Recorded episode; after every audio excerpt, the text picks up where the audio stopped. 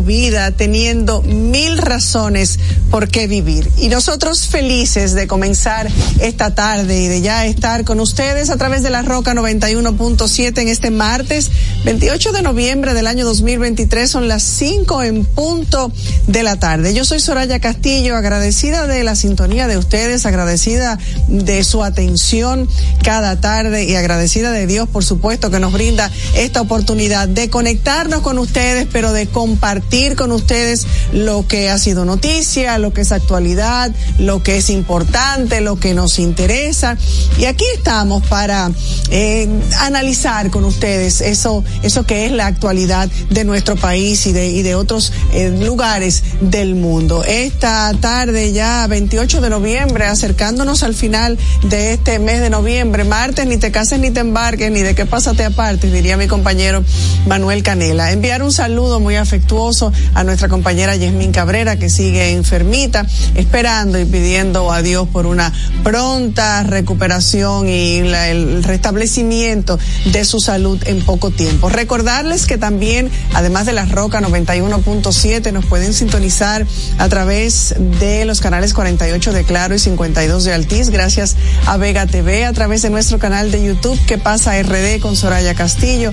Estamos también live en nuestra cuenta de Instagram, sorayacastillo.do. No hay excusa. Aproveche y suscríbase al canal de YouTube y active las notificaciones. También puede comunicarse con nosotros aquí en cabina totalmente libre de cargos, desde donde quiera que se encuentre, al 1-809-200-1947. 1-809-200-1947. Recordarles que Todavía estamos en el mes de noviembre y por consiguiente todavía estamos enfocados en el mes de la familia. Una eh, celebración, por decirlo de esa manera, que fue designado por decreto desde el año 1971 en nuestro país. Y el fin es realizar campañas para la formación integral de la familia, de esa célula, aunque suene a cliché y a palabras gastadas, a esa célula principal de la sociedad que es la familia, el núcleo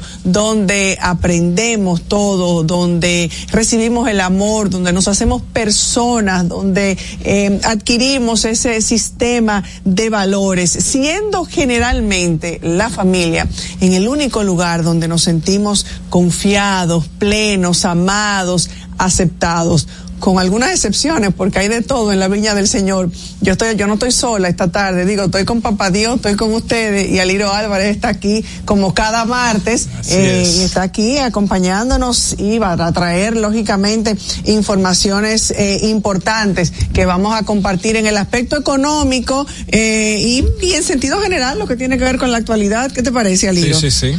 Estoy bien acompañada. Así es.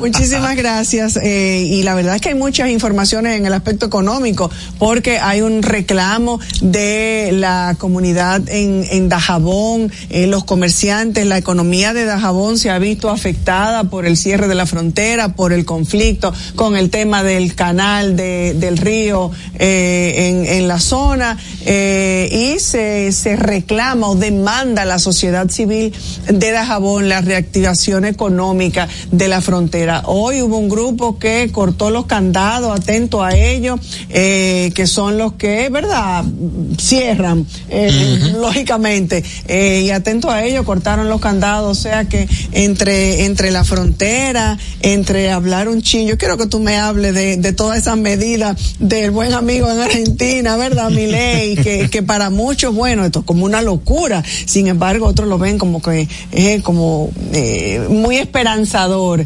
Eh, y bueno, por ahí viene el doble sueldo, la gente está esperando los chelitos, el gobierno anunció un bono navideño. Así es, eh, tendremos de todo, realmente hay, eh, hoy tenemos mucha variedad.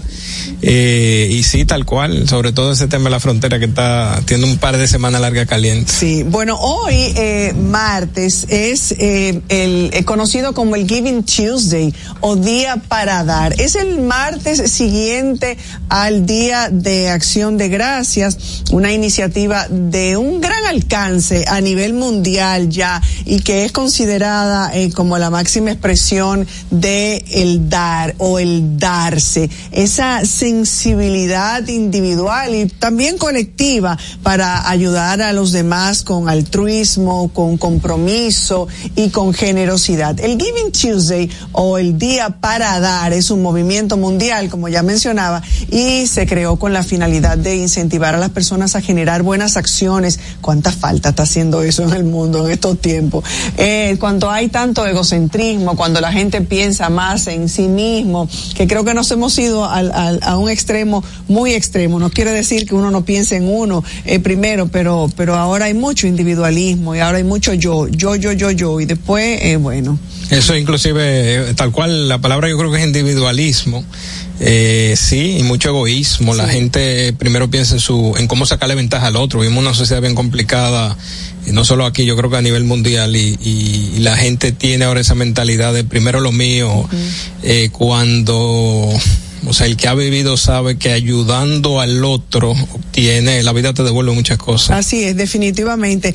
Y las, yo hablaba con una persona eh, que me decía precisamente, eh, hablábamos de, de, de, esos temas, de lo, de lo que son las relaciones eh, personales, de amistad o de cualquier tipo en esta época. Y es que definitivamente y lamentablemente la mayoría de las relaciones en estos tiempos se basan en el interés. ¿Qué tú me das a mí? ¿Qué tú me aportas? ¿Qué yo voy a sacar de ti? Eh, si no, a mí no me interesa ser amigo, ¿para qué yo voy a ser amiga de Aliro? ¿Y qué ventaja me da Aliro? ¿A mí para qué?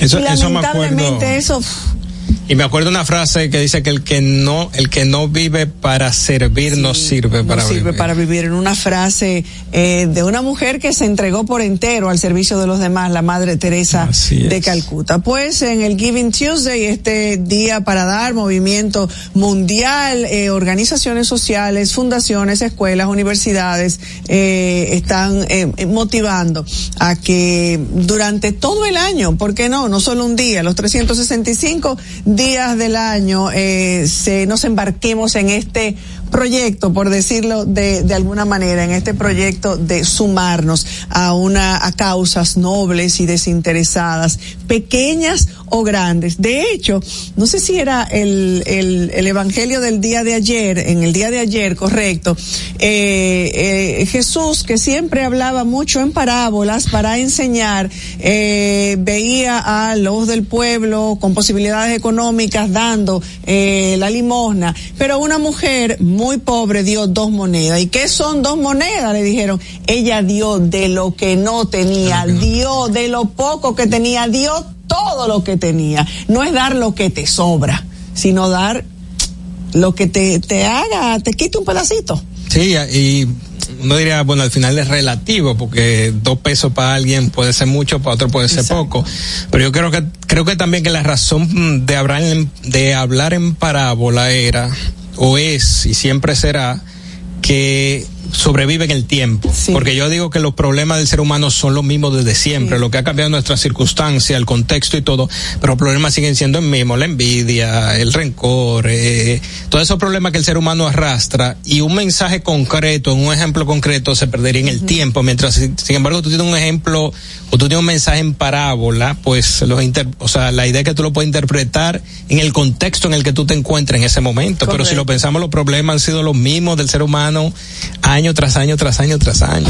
Bueno, señores, en el año 1963, un día como hoy, el doctor Manuel Aurelio Tavares Justo y 15 dirigentes del movimiento revolucionario 14 de junio inician una insurrección guerrillera contra el gobierno del triunvirato a través de seis frentes. Y en el 2014 fallece a la edad de 85 años en su residencia de Cancún el comediante mexicano Roberto Gómez Bolaños, eh, creador de personajes como Chespirito, el Chapulín Colorado y el Chavo del Ocho. Yo llegaba a mi casa a mediodía, a la una de la tarde, y jondeaba esa mochila porque había que comer primero y organizarse para que no se me hiciera tarde de ver a las dos y media el Chavo del Ocho. O sea, yo vivía el Chavo del Ocho, no había, ahora tú te pones a pensar en cosas más tontas. Ah, pero yo disfrutaba eh, más el Chavo que el Chapulín, pero ambos me gustaban muchísimo. Tú no eres de esa época, tú te no, atreves no, a decir, yo, claro, tú sabes que, uno, que yo, habla del Chavo.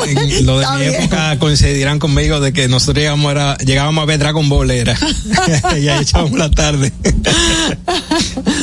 Mira, eh, Aliro, ayer circuló durante el fin de semana entre domingo y el día de ayer un pez remo que apareció en una playa en Montecristi y se creó muchísimo revuelo típico de los dominicanos, ¿verdad? Típico de los dominicanos que de cualquier cosa se saca un run run y ya se decía que esto era un presagio, un presagio de que eh, eh, sucedía eh, o que era un mal augurio porque eso anunciaba terremotos, movimientos de tierra y que esto era de la filosofía china y tal. Pues se ha ido desmontando este tema de que el pez remo trae, que por cierto, como que cocinaron una parte, ya, ya, ya se lo ondearon, ya se ondearon el pez.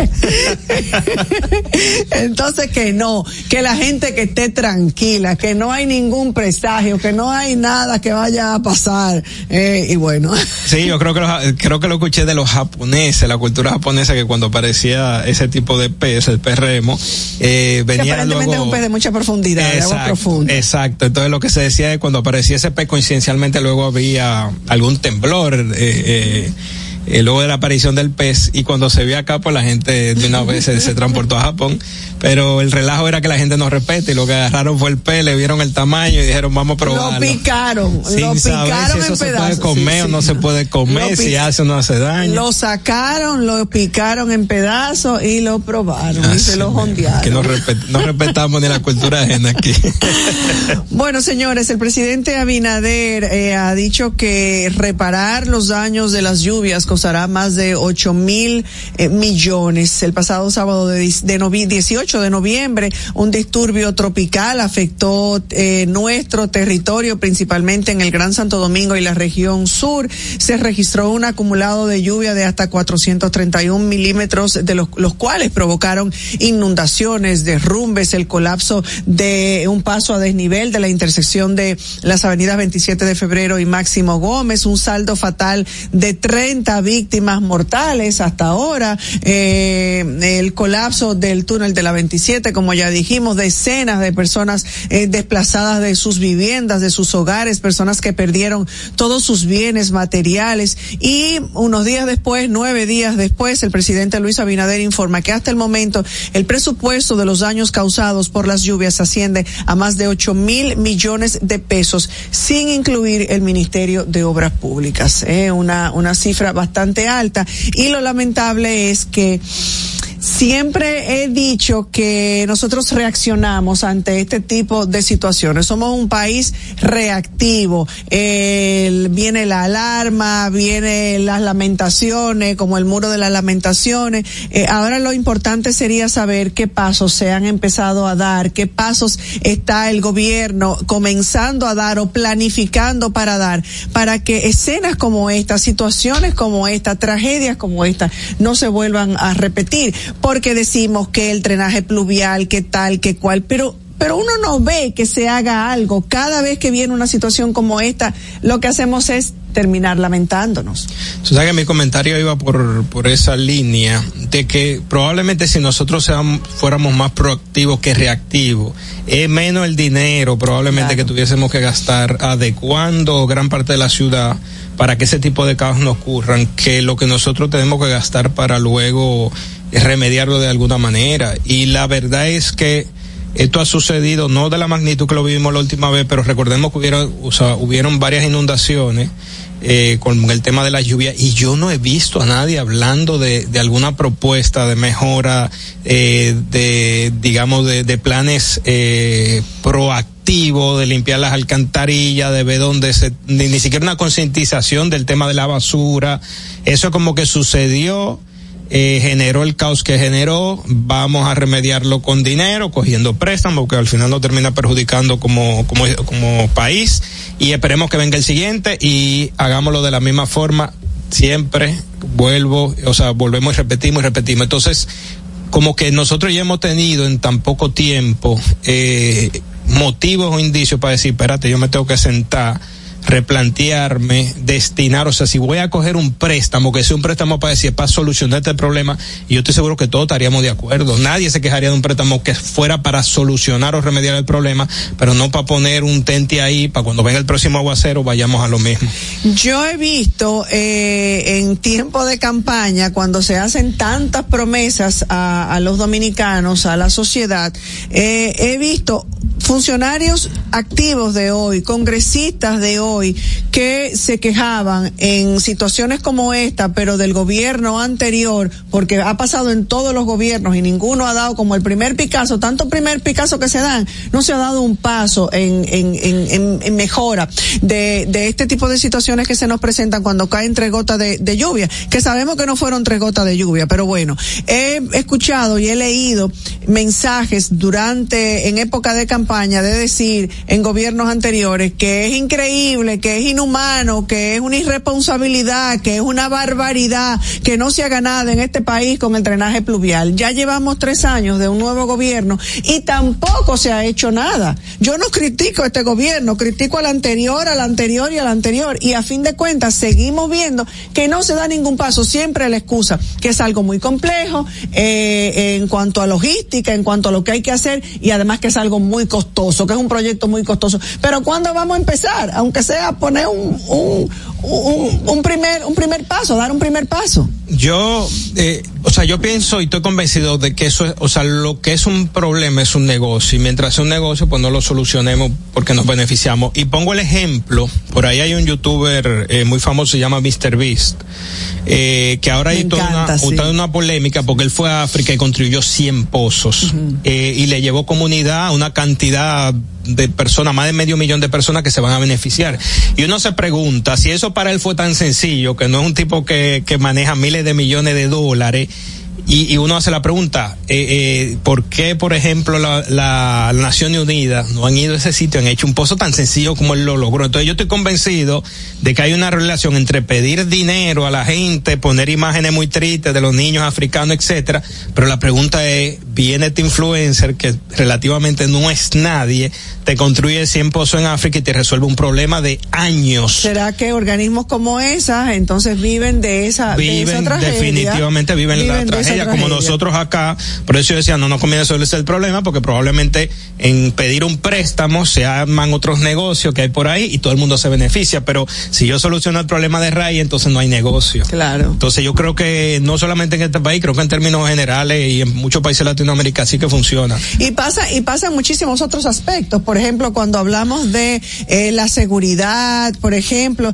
tiene uno que armarse en defensa propia, tiene uno que terminar actuando en defensa en defensa propia. Pero bueno eh, Dios nos agarre confesados y que no nos sorprenda eh, una una tempestad como esta, un nuevo disturbio que provoque un disturbio como el que como el que provocó. Eh, y uno piensa en bienes materiales que para muchos lógicamente es muy difícil perder su casa, su vehículo. Las aseguradoras se la buscan de todas las maneras para que en la mayoría de los casos para que lo que tú recibes porque perdiste tu vehículo, porque perdiste tal cosa, no se corresponde o no te o no te sirva para reponer ese bien en Totalmente. muchos de los casos. Totalmente. Entonces, claro, bienes materiales, eh, la gente dice, bueno, se reponen, pero para mucha gente tener un carro, tener una propiedad, tener cualquier bien, es a base de mucho sacrificio. Y si hablamos de vidas, pues entonces eso sí es verdad. No, y te, y te puede cambiar no perfectamente, te puede cambiar una, ¿cómo se llama? Una digámoslo, es una categoría económica. Tú puedes, tú puedes pasar de clase media pobre claro. o, eh, o, puedes pasar de repente de, de pobre a, a, la siguiente categoría más baja por haber perdido a lo mejor un vehículo con el que tú mantenías tu familia. En un caso como ese, que yo ponía el ejemplo, el, programa pasado, yo decía, bueno, imagínate que él lo debe el vehículo. Y ese vehículo no se no estaba asegurado, lo perdió. Ahora tiene no tiene el vehículo que era con lo que era productivo, pero ahora tiene una deuda que pagar. Entonces, eh, eh, ¿cómo se hace esa persona para mantener a su familia o echar para adelante? Entonces ya tú, cuando lo multiplicas por una cantidad de gente que esté en la misma situación, ya tú tienes una situación en, en, en una, un grupo de personas en, en, una condición de pobreza. Claro. Entonces ahora vienen los subsidios, eh, vamos a subsidiarlo, hay que subir los impuestos, etcétera, etcétera. En vez de remediar el, el problema, entender, eh, prevenir. Yo recuerdo un, en una ocasión que yo ya ve hace muchos años, digo, cuando recién tenía unos años el 911, veo unos tipos que están echando carrera en la Luperón, en un motor. Yo dije, esto es un accidente seguro. Y agarré y llamé al 911. Y cuando llamo al 911, lo que me pregunta la muchacha el 911, eh, le digo yo, van a provocar un accidente. Y me dice, pero provocar un accidente. Le digo yo, no, no, todavía. Vamos a esperar que lo provoquen. Me dice que llame cuando, cuando se provoque el accidente. Llámeme cuando hayan dado tres muertos. Entonces yo me quedé, o sea, ahí fue que yo entendí que nosotros somos reactivos, claro, no somos proactivos claro, ni preventivos tampoco. Totalmente, totalmente, lamentablemente, lamentablemente. Mira, eh, el, la cartera de crédito de Banreserva supera los 500 mil millones y esto convierte al Banco de Reservas en el primer banco dominicano en alcanzar una cartera de crédito superior a los 500 mil millones, de los cuales el 93% está destinado al sector privado y el 7% al sector público. El administrador general de la entidad, Samuel Pereira, eh, dijo que a octubre pasado la cartera de crédito bruta registró 509.289 millones, un incremento de un 20.3% eh, comparado con el mismo mes del año pasado. Una buena noticia justicia. Sí, y ellos, eh, o sea, para quienes han tenido la interacción con el banco, también eh, han podido darse cuenta que cuando uno hace la comparación en términos de tasa y todo, siempre tienen una mejor tasa, más atractiva para fines de préstamo hipotecario, vehículo y todo. Entonces yo creo que eso es lo que ha hecho, eso han, sido parte de, esos empujes que han eh, de alguna manera aumentado la cartera del, del reserva y aparte también no tan significativo, pero sabemos que el banco de reserva se está expandiendo hacia, hacia otros mercado, porque eh, creo que está en Madrid, si no me Madrid, equivoco. En Estados Unidos. Estados Unidos también, entonces eso de alguna manera eh, les abre campo para, eh, para seguir creciendo. Pero sobre todo creo que lo que lo ha ayudado a empujar bastante ellos son eh, que han tenido unas condiciones más favorables que otros bancos en términos de, de préstamos, etcétera.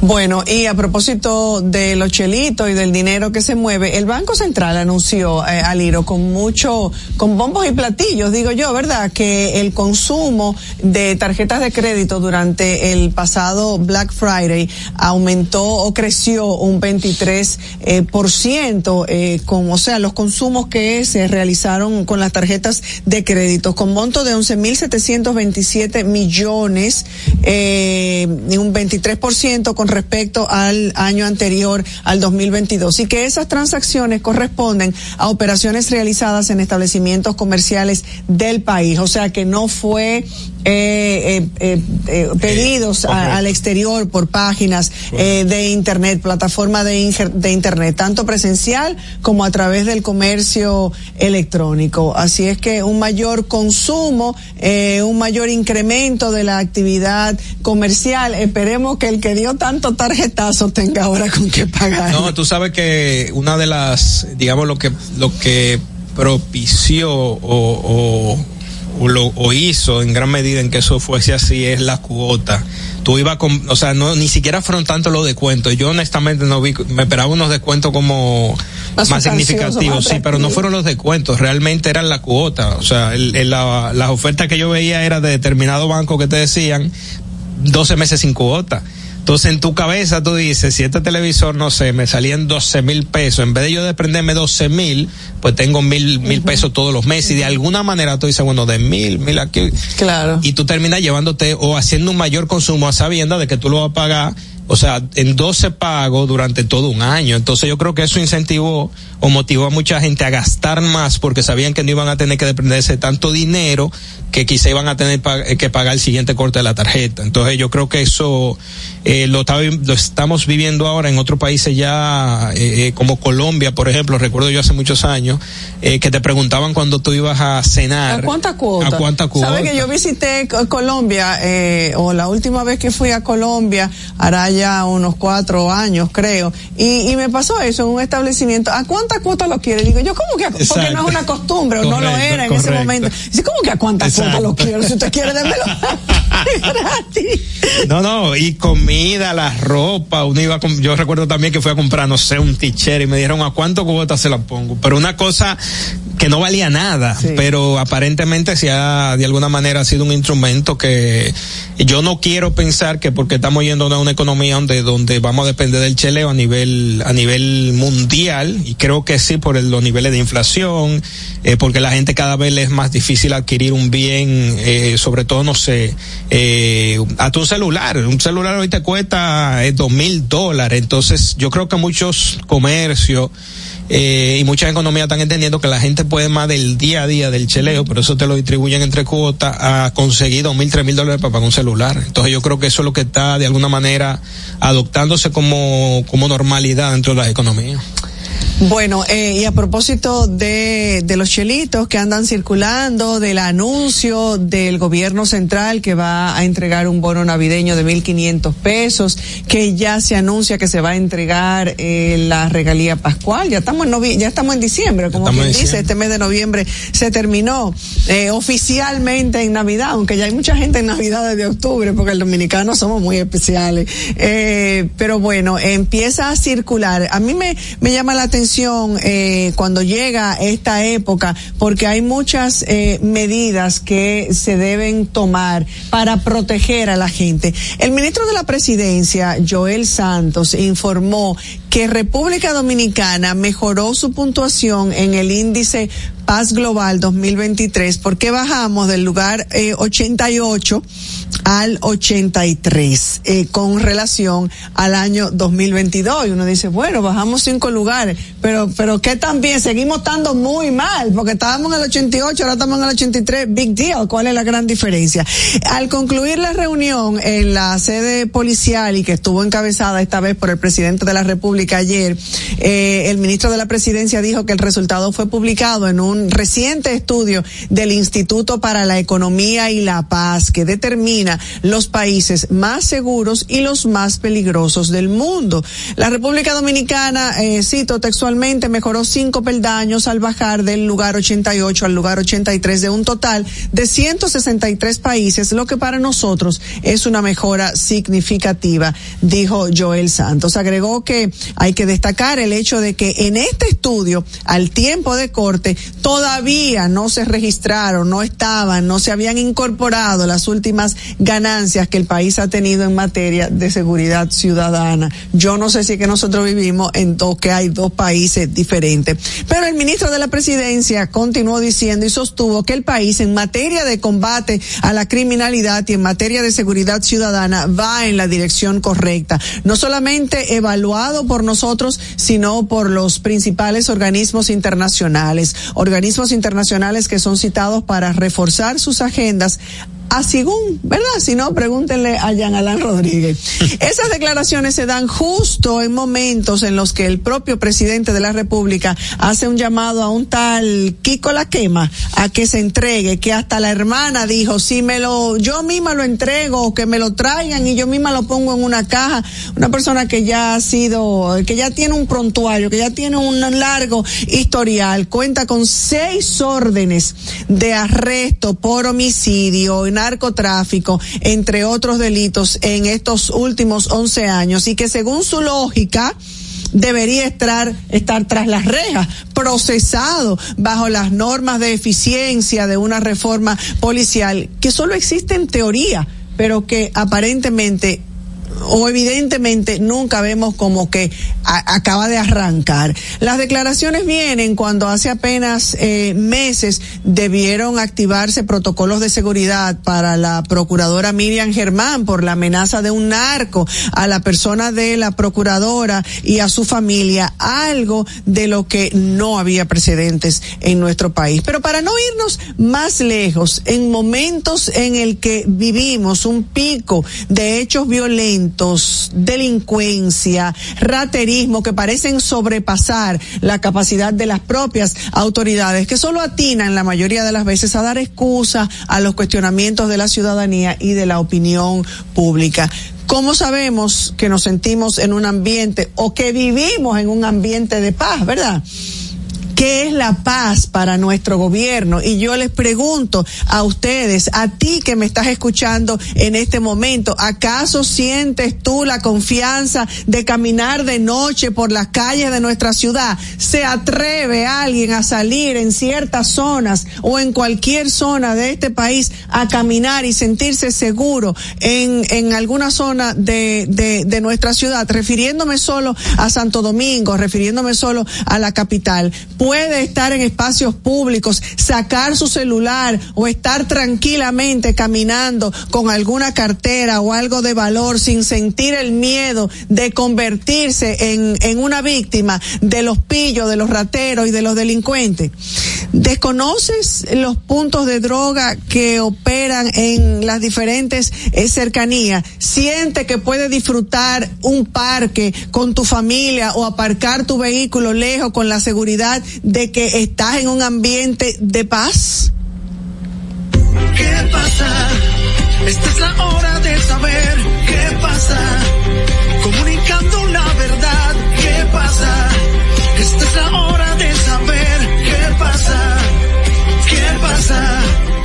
Felipe y Gaby dan fe del crecimiento de la construcción gracias a Banreservas. Lo mismo dicen Manolo, Conchita y toda la brigada por el apoyo que recibe la pelota.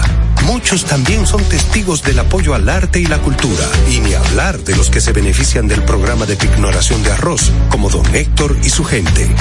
Que les cuente Jessica, que realizó su sueño ecoturístico con la ayuda de Expo Fomenta Pymes Banreservas.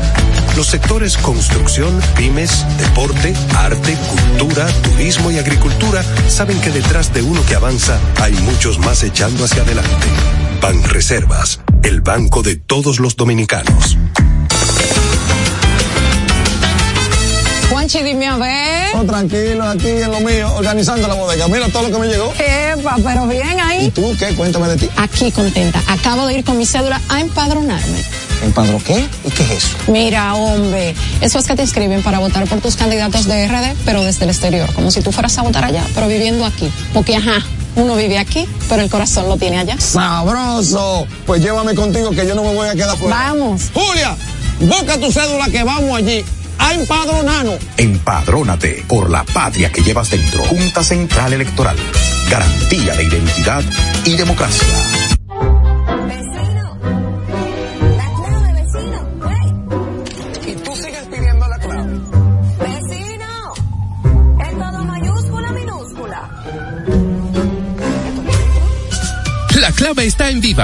Activa tu internet MIFI Hogar Viva y recibe el equipo gratis. Puedes conectar todos los dispositivos de tu hogar para escuchar música, ver videos, películas, series y compartir en redes sociales. Con planes desde 909, sin contrato ni penalidades. Viva, estamos de tu lado. En Autoferia Popular, montarse en un carro nuevo se siente así.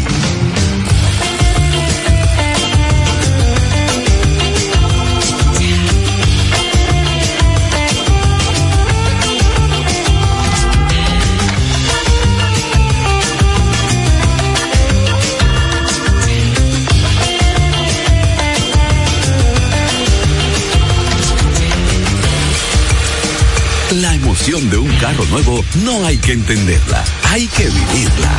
Vive la temporada de Autoferia Popular. 25 años encendiendo nuevas emociones contigo. Popular, a tu lado siempre. Pero yo solo le pregunté que cómo se sentía el carro. Ahora en la Colonial puedes sacar tu seguro de automóvil en cinco minutos. Descarga la APP de la Colonial, entra a Seguro Auto, ármalo tú, ajustalo a tu medida, paga y recibe tu seguro digital inmediatamente. Así de fácil, desde donde estés y a la hora que quieras. Con Seguro Auto, ármalo tú de la Colonial, tu seguro de automóvil en cinco minutos. Primer producto, Insurtech de la República Dominicana. ¿Qué pasa? Esta es la hora de saber qué pasa. Comunicando la verdad, ¿qué pasa? Esta es la hora de saber qué pasa. ¿Qué pasa? La metida de pata del día. Definitivamente que hemos avanzado poco en nuestro país o tal vez estamos hasta eh, retrocediendo, como si se tratase de un protector comunitario. Residentes en Cambita Garavito del municipio de San Cristóbal defienden a capa y espada a José Antonio Figuereo Bautista, alias Kiko La Quema, un supuesto microtraficante buscado activamente por las autoridades dominicanas. A Kiko La Quema eh, o a Kiko La Guinea se le persigue por homicidio, narcotráfico, lavado de activo, cobro compulsivo, sicariato, tráfico de armas, entre otros delitos, y es uno de los delincuentes más buscados en voz del propio presidente de la República, Luis Abinader, quien le exhortó a entregarse para evitar derramamiento de sangre. Así es que desde la noche de este lunes, de ayer, agentes de la Policía Nacional han iniciado un operativo en la zona de operación del presunto narcotraficante que comprende los algunos barrios de, de la zona de San Cristóbal. Y pese al peligroso perfil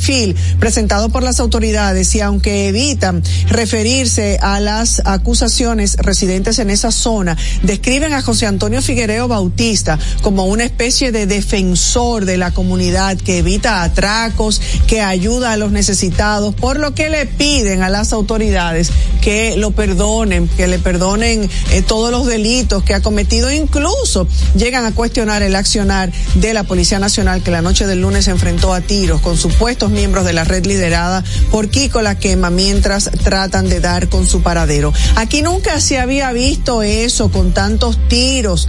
Eh, regozo a que maten un niño aquí, palabras de un residente de la comunidad. Aquí hablan de ese hombre, pero ese hombre es bueno, no le hace daño a nadie, ha hecho más que el mismo presidente en este barrio y nos cuida a todos nosotros. Así dijo Francisco, uno de los residentes del lugar. Y digo que, que no hemos avanzado porque me recuerda la época eh, de aquel famoso eh, Quirino, eh, ¿verdad? Que, que también escuchábamos el clamor de las comunidades, de que era un hombre que protegía eh, a, las comunidades, que protegía a su barrio, que era un hombre bueno, que no le hacía daño a nadie. Eh, entonces por eso digo, caramba, que, qué pena que no hemos avanzado, que no hemos avanzado mucho, lamentablemente. La metida de pata del día. ¿Qué pasa? Esta es la hora de saber qué pasa. Comunicando la verdad, ¿qué pasa? Esta es la hora de saber qué pasa. ¿Qué pasa? Y uno dice, ¿en qué nos estaremos convirtiendo o en qué ya nos hemos convertido como país, el país del merengue, de la alegría, de gente buena, de gente noble, eh, en un país de espacios eh, como, como el Colombia de aquellos tiempos, eh? eh, eh muy preocupante, lamentable, eh, escalofriante incluso. Pero bueno, señores, ahora vamos a entrar. Hemos hablado muchísimo de economía, pero formalmente tengo a bien presentarles a Liro Álvarez, como cada martes, con su eh, comentario. Ah, fanfarria, él quiere fanfarria. Fanfarria quiere Fernando por aquí con su comentario de finanzas y economía al día. Buenas tardes de nuevo. Buenas tardes. Eh, bueno, tú mencionabas el caso de, de Dajabón, que es algo que, que todavía preocupa. Eh, y yo sé que se han hecho unos esfuerzos, por ejemplo, a pesar de que se ha adoptado medidas de parte del gobierno dominicano, eh, ellos también tienen sus exigencias del de Haití. Y recuerdo que una de las medidas era, eh, el gobierno había dicho o había suspendido la, la misión de, o, o la suspensión de la entrega de visa a ciudadanos haitianos indefinidamente. Es una de las cosas que también ellos estaban pidiendo que se, digamos que se revirtiera para volver a entrar como una especie de negociación, porque sabemos que a quien más le conviene de alguna forma es a República Dominicana el comercio con Haití, a pesar de que por ahí eh, se dice que ellos ya están encontrando, han encontrado otra forma como de comerciar, eh, otra fuente de comercio que no es República Dominicana. Pero tanto haitianos como dominicanos definitivamente viven de, de ese intercambio eh, eh, eh, binacional. Bueno, quienes rompieron el candado fueron del lado haitiano, Fueron del ni lado fueron- haitiano, fueron dominicanos. Entonces eso yo creo que manda un mensaje eh, para ambas, eh, ambos países, ambas naciones, donde te dicen que sus ciudadanos quieren comerciar eh, tanto los dominicanos que se quejan de que la, la, frontera está parada o el comercio dentro de la frontera está parada, como los mismos haitianos que necesitan de, del producto también para y tanto y para ta, y están ahí cuadrados los cuadrado. haitianos en la frontera evitando que cierren, que, que cierren tal las puertas. Cual, tal cual. Y se me ocurre cuando pensamos en términos de presupuesto y pensamos en resultado de, de este año, pues definitivamente habíamos comentado hace un par de programas de que ese comercio con la frontera generaba algunos 800 mil millones y se esperaba que generara unos mil millones. Y ahora se me ocurre lo que hay que nosotros que tenemos que gastar en, en con este tema del, de la inundación, los préstamos que estamos tomando. Entonces, de alguna manera era algo que no preve, o sea, no previmos, no esperábamos que sucediera. Entonces ahora imaginémonos por un lado lo que hay que gastar para, para volver, eh, producto de la tormenta, para volver a, re, eh, digamos, a reconstruir todo lo que se dañó, pero también los ingresos que dejamos de percibir por el cierre de la frontera. Entonces eso todavía mete más presión al gobierno para fines de eh, si quieren lograr cerrar un año de alguna manera positivo o con el, con el crecimiento que se esperaba, pues definitivamente esos ingresos con la frontera van a ser importantes. Por lo tanto, ojo con eso. Y creo que una de las noticias que más se ha hablado últimamente a nivel internacional, y aunque es a nivel internacional, pues eh, tiene cierta influencia en muchos aspectos en toda parte del mundo, porque es Argentina. Eh, y con la elección de Javier Milei, eh, digamos que como le llaman el libertario, uh -huh. no sé de qué que va a liberar eh, eh, a la Argentina, pero definitivamente sí habría un problema de, de, de muchos años de, de, un mal manejo del gobierno, una inflación que no para de crecer. En el caso de la, yo siempre pongo como ejemplo cuando tengo que explicar el, el concepto del valor del dinero en el tiempo, eh, y aquella frase que dice que, que tú prefieres 100 pesos hoy o 100 pesos dentro de un año, pues tú se lo prefiero hoy, porque dentro de un año no voy a poder comprar lo mismo que compro hoy pero literalmente cuando uno utiliza Argentina como ejemplo, ni siquiera dice dentro de un año, dice al siguiente día, uh -huh. porque tú vas, al, no se va al supermercado y va al otro día el precio ya subió. Entonces, obviamente eso es un problema estructural, estructural, perdón, que tiene Argentina y eh, bueno, una de las, eh, de la, digamos, de la punta de lanza de mi ley es justamente acabar con el, con la situación económica que se vive allá, con el tema de la inflación. Y para eso, pues sabemos que él está proponiendo dos cosas eh, sumamente eh, polémicas, se podría decir, para muchos que es la eliminación del Banco Central de Argentina y la dolarización. De alguna manera una, una consecuencia de otra porque eh, al dolarizar la economía de la Argentina, pues tú tienes un Banco Central que de alguna forma quedaría inutilizado porque el Banco Central, una de sus principales funciones es hacer política monetaria. Ahora, tú no puedes hacer política monetaria sobre una moneda extranjera, que en este caso sería el dólar.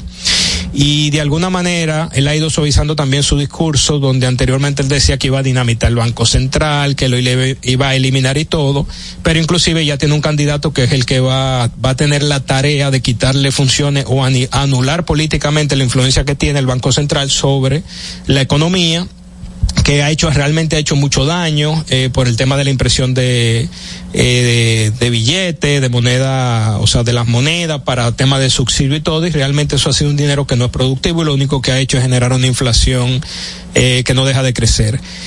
Eh, la, digamos que la, la, discusión ronda en sobre si realmente se puede dolarizar la economía argentina, las implicaciones que eso tiene, eh, y realmente solamente por destacar algunos aspectos, pues eh, lo que se propone o, si, o si hay alguna alternativa, definitivamente cuando tú digamos, deja de utilizar tu moneda local, técnicamente tú estás dolarizado, o sea, te acabas de dolarizar automáticamente y alguna de la, o sea, podrías utilizar cualquier otra moneda, pero la razón por la que ellos han elegido el dólar y tiene total sentido, primero porque para el argentino, que hoy se encuentra sumido, dicen que el 40% de la población está, está, en la pobreza, pero el argentino ahorra en dólares, o sea que por ahí eh, es una buena razón para, para pensar en, en dólares. Segundo, la Argentina tiene eh, deuda en dólares también y mucho del comercio que se hace a nivel entre países, la moneda que se utiliza para pagar es dólares. Por lo tanto, por ese lado tendría mucho sentido. Ahora, Argentina no tiene la cantidad de dólares que se necesita para dolarizar la economía, que eso es un gran reto que van a tener que enfrentar. Y en un caso como eso, pues hay algunas alternativas que se pudieran agotar y por mencionar algunos, podrían ser acuerdos con otros países o entidades podrían ser incentivar la inversión extranjera, generar a través de esa inversión extranjera generar un superávit de alguna manera.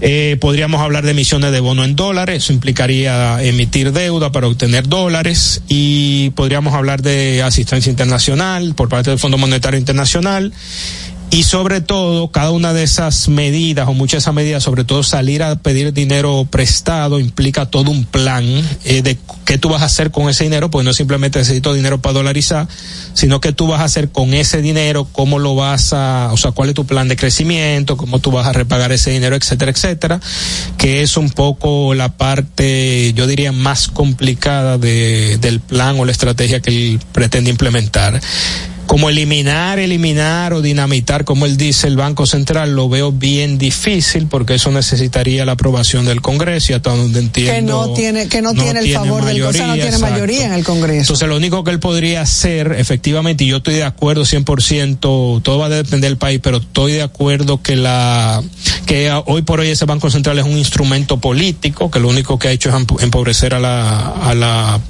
digamos, a la economía argentina, por eso pienso que al adoptar el dólar, de alguna manera, él está anulando o le está quitando esa capacidad que pueda tener el Banco Central para hacer política monetaria, porque de alguna manera no puedes eh, emitir, en este caso, que es sobre todo lo que provoca la inflación, cuando ustedes están emitiendo eh, eh, más billete. Están lanzando billetes en la economía que no tiene ningún tipo de sustento. Al no ser tu billete, al ser una moneda eh, de alguna manera compartida, como pasa en la Unión Europea, pues eh, te quita esa posibilidad. Ahora, puede darte estabilidad, pero por otro lado también te quita eh, capacidad de, de, crecimiento o de ser flexible. Y ponemos el ejemplo de España, por ejemplo.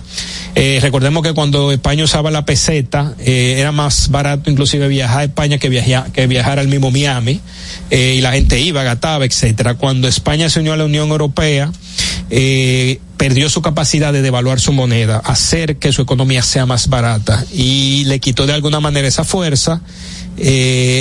Y de alguna manera podríamos decir que eh, le quitó esa capacidad de poder crecer de alguna manera a su antojo. Entonces, esa es la, yo diría que esa es la parte negativa que tiene el tema de la dolarización o depender o compartir moneda, pero del punto de vista de Argentina, viendo el escenario de Argentina, pues eh, estar estable o entrar en una situación de estabilidad, pienso que es mejor que el desorden que tienen hoy, en el que literalmente usted va al supermercado hoy y va al otro día y literalmente los precios son diferentes.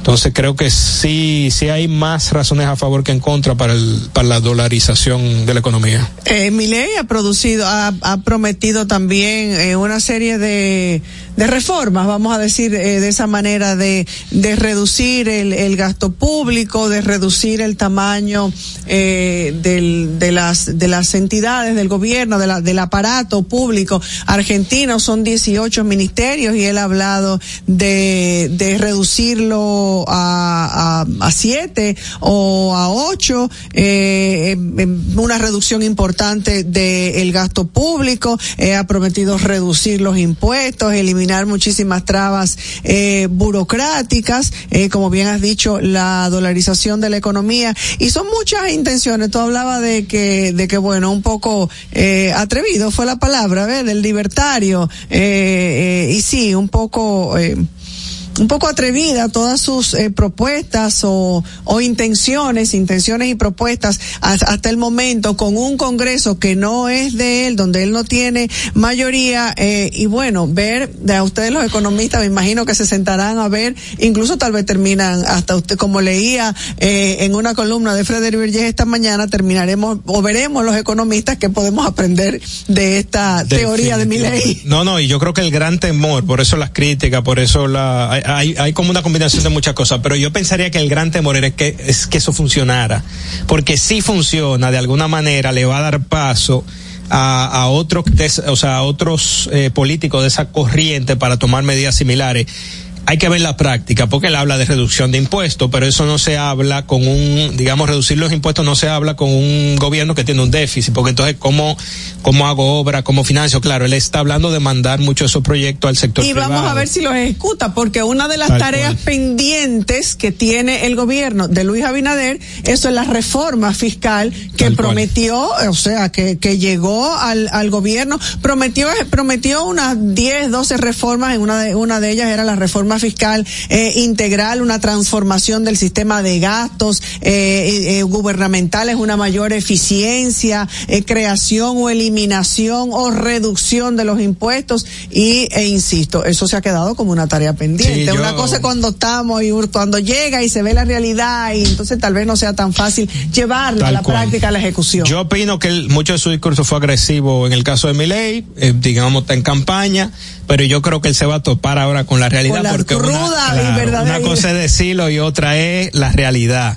Entonces nosotros estoy de acuerdo, creo que estaremos muy eh, eh, expectantes y estaremos observando eh, y vamos a ver si todo lo que eso él dijo, eh, que todo eso que él dijo se materializa y es eh, y es un caso de éxito, quién sabe. Sí. Cuando viene a ver se puede replicar en otros países de Latinoamérica, pero yo entiendo que él es de la corriente por lo que él ha comentado es una corriente más liberal, más eh, de de aquella teoría de Adam Smith de la de la mano invisible donde deja que la gente se ponga de acuerdo, que que o sea, menos intervención del Estado y más, digamos, eh, interacción entre, entre el mercado, eh, que es el caso contrario a lo que tenemos en muchas de las economías, donde el, el Estado interviene y yo soy de los que cree que esa intervención del mercado de alguna manera genera desequilibrio, que luego lo que hay que corregir, bueno, pues con la corrección de los impuestos, con los subsidios, etcétera, etcétera. Entonces, por eso creo que vamos a observar si esto va a ser un caso de éxito y algo, algo aprenderemos, ya sea del éxito o del fracaso que eso pueda tener. Bueno, ya, ya veremos.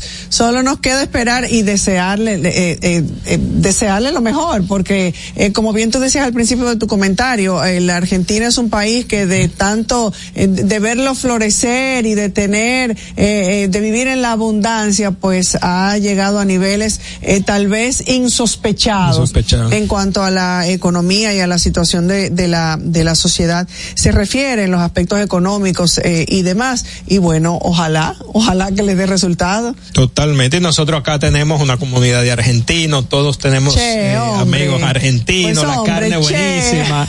Entonces, yo creo que sí que eh, como, digamos que como, eh, como país hermano, digámoslo así, pues a todos nos gustaría eh, ver a una Argentina florecer. aquí en algún momento alguna alguno alguno de los gobiernos ha tenido la intención o siquiera ha insinuado una dolarización de la economía que por cierto aquí muchas transacciones cuando se refiere hasta de las más simples porque aquí hay tiendas que cuando tú preguntas el precio por ese lapicero te dice que son 10 dólares. A mí eso me da una cuerda porque digo yo usted me está viendo a mí con cara de extranjera. Cuánto cuesta estamos en República Dominicana eh, con una moneda que es el peso dominicano deme el precio en pesos. Y así eh, otras transacciones mayores como venta de propiedades. Tú vas a comprar una propiedad y nadie te dice que cuesta eh, 3 millones 6 millones de pesos. Te, te dice que cuesta tantos cientos miles de dólares. Entonces desde lo más simple hasta las transacciones más importantes aquí se habla en dólares Es que esto es una economía dolarizada. Lo que pasa es que nosotros Pero no formalmente, cambio, no formalmente, pero porque la- el dólar no es moneda, digamos, la moneda oficial. Entonces le da la tranquilidad al comerciante, al que tiene ese intercambio comercial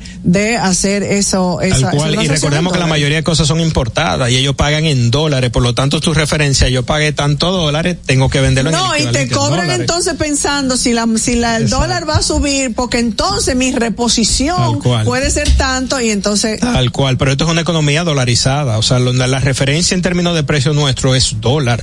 Lo que pasa es que nosotros lo pagamos con peso, pero es una economía dolarizada. Por eso peor digo, aún, peor aún, gastamos en dólares o pensamos en dólares o no cobran en dólares y, gastamos y cobramos en pesos. No, no, pero es increíble que eh, a veces yo hago el cálculo y yo pienso, aunque sea la misma cantidad y su equivalente, pero yo pienso, no sé, que cuando me gasto 200 dólares, y lo pienso como si fueran pesos, a que si viera ese número en pesos. Y me lo encuentro en pesos, aunque sean equivalentes, Claro. a que si fueran dólares. Claro, sí, Entonces, sí, per- sí. pero por la configuración que ya nosotros tenemos, eh, de que la cosa, o sea, la referencia en precio es el dólar, aunque lo paguemos, al final terminemos pagándolo en pesos.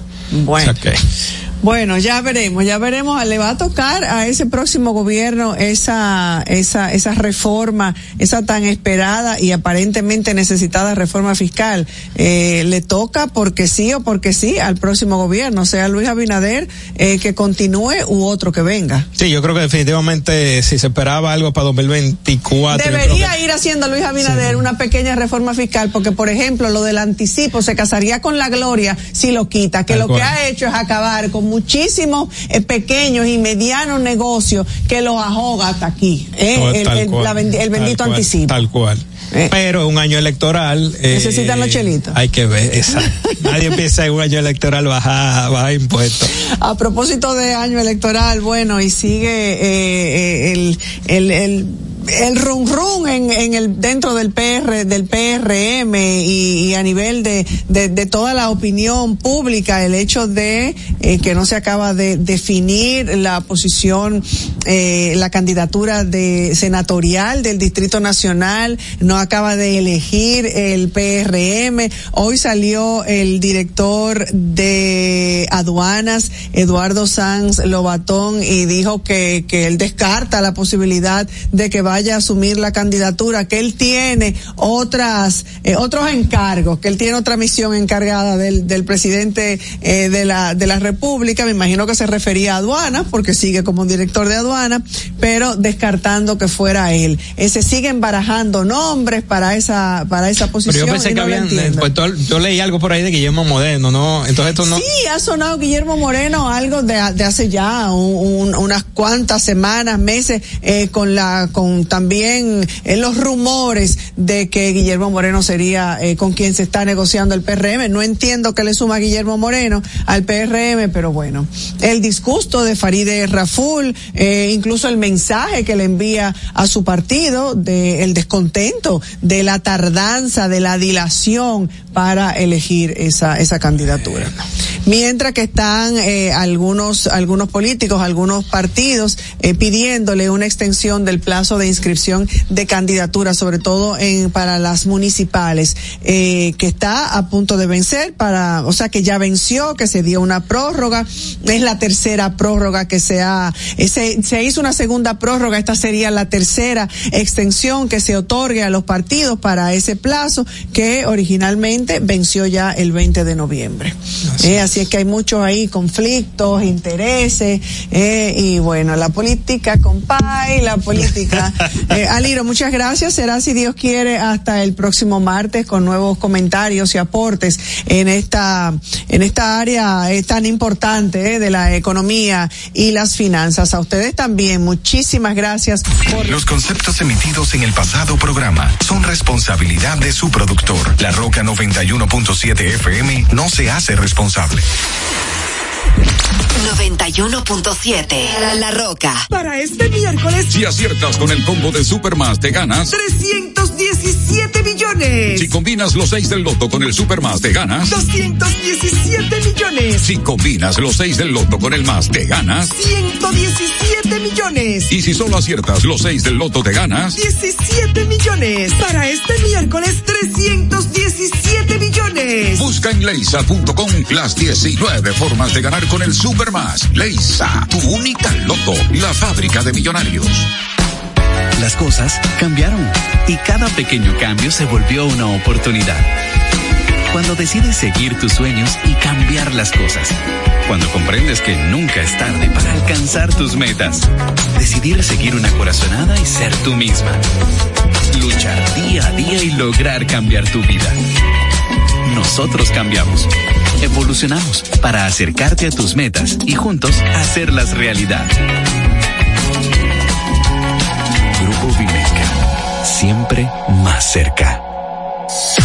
Uniformes Batiza, única tienda con todo tipo de uniformes en existencia y por encargos. 42 años siendo líderes en el mercado dominicano, en la venta al detalle y al por mayor de uniformes tradicionales y personalizados, bordado, serigrafía y sublimación. Visítanos en cualquiera de nuestras sucursales en Santo Domingo, Avenida Mella, Naco y Punta Cana. Síguenos en las redes sociales, arroba Uniformes Batiza, tu imagen corporativa en manos de expertos. Uniformes Batiza. Un peso el millón. Ahora en Superquino, un peso es un millón. Todos los días, no te pierdas eso. 25 millones por 25 pesos. Eso sí está bien. Millón por un peso. Superquino de Lexa, un peso es un millón. ¿Y cómo es eso? Ahora Superquino TV de Lexa te da 25 millones por 25 pesos. Juega Superquino TV, el fuerte de Lexa y gánate 25 millones por 25 pesos todos los días. Vive la esencia de la música. Recuerdos.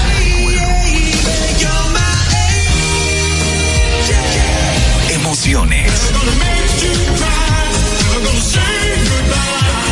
La pulpa. Cada domingo, 12 del mediodía, por La Roca 917. Presentado por Coopro Servicios, apoyando tus sueños. En Coopro Servicios seguimos apoyando tus sueños. Ese vehículo que tanto deseas, adquiérelo con las mejores condiciones y tasas del mercado. En Coopro Servicios te aprobamos tu préstamo en una hora y puedes salir montado el mismo día, con seguro incluido sin intereses. No esperes más. Busca más información en nuestras redes sociales como Coopro Servicios RD o llamando al 809-472-0777 o vía WhatsApp al 809-472-0777. Habla con uno de nuestros representantes. Coopro Servicios, apoyando tus sueños. Desde Santo Domingo, Santo Domingo, HIPL 91.7 FM. La Roca, más que una estación de radio.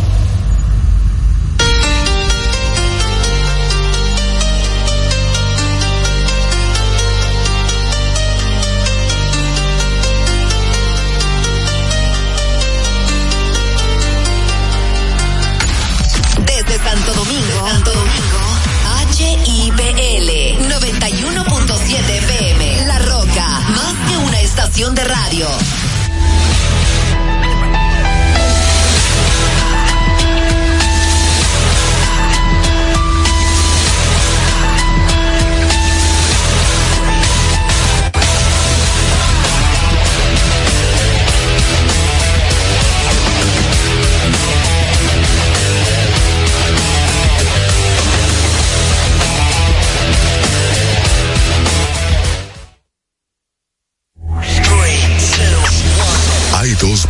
Verdades innegables. La primera es que desde su creación el automóvil no se ha detenido y la otra que nosotros tampoco. Somos Carros y más. Carros y más. El programa que te brinda toda la información y tendencias en el mundo automotriz. Desde ahora y hasta las 7 de la noche. Carros y más con Guaroa Viñas.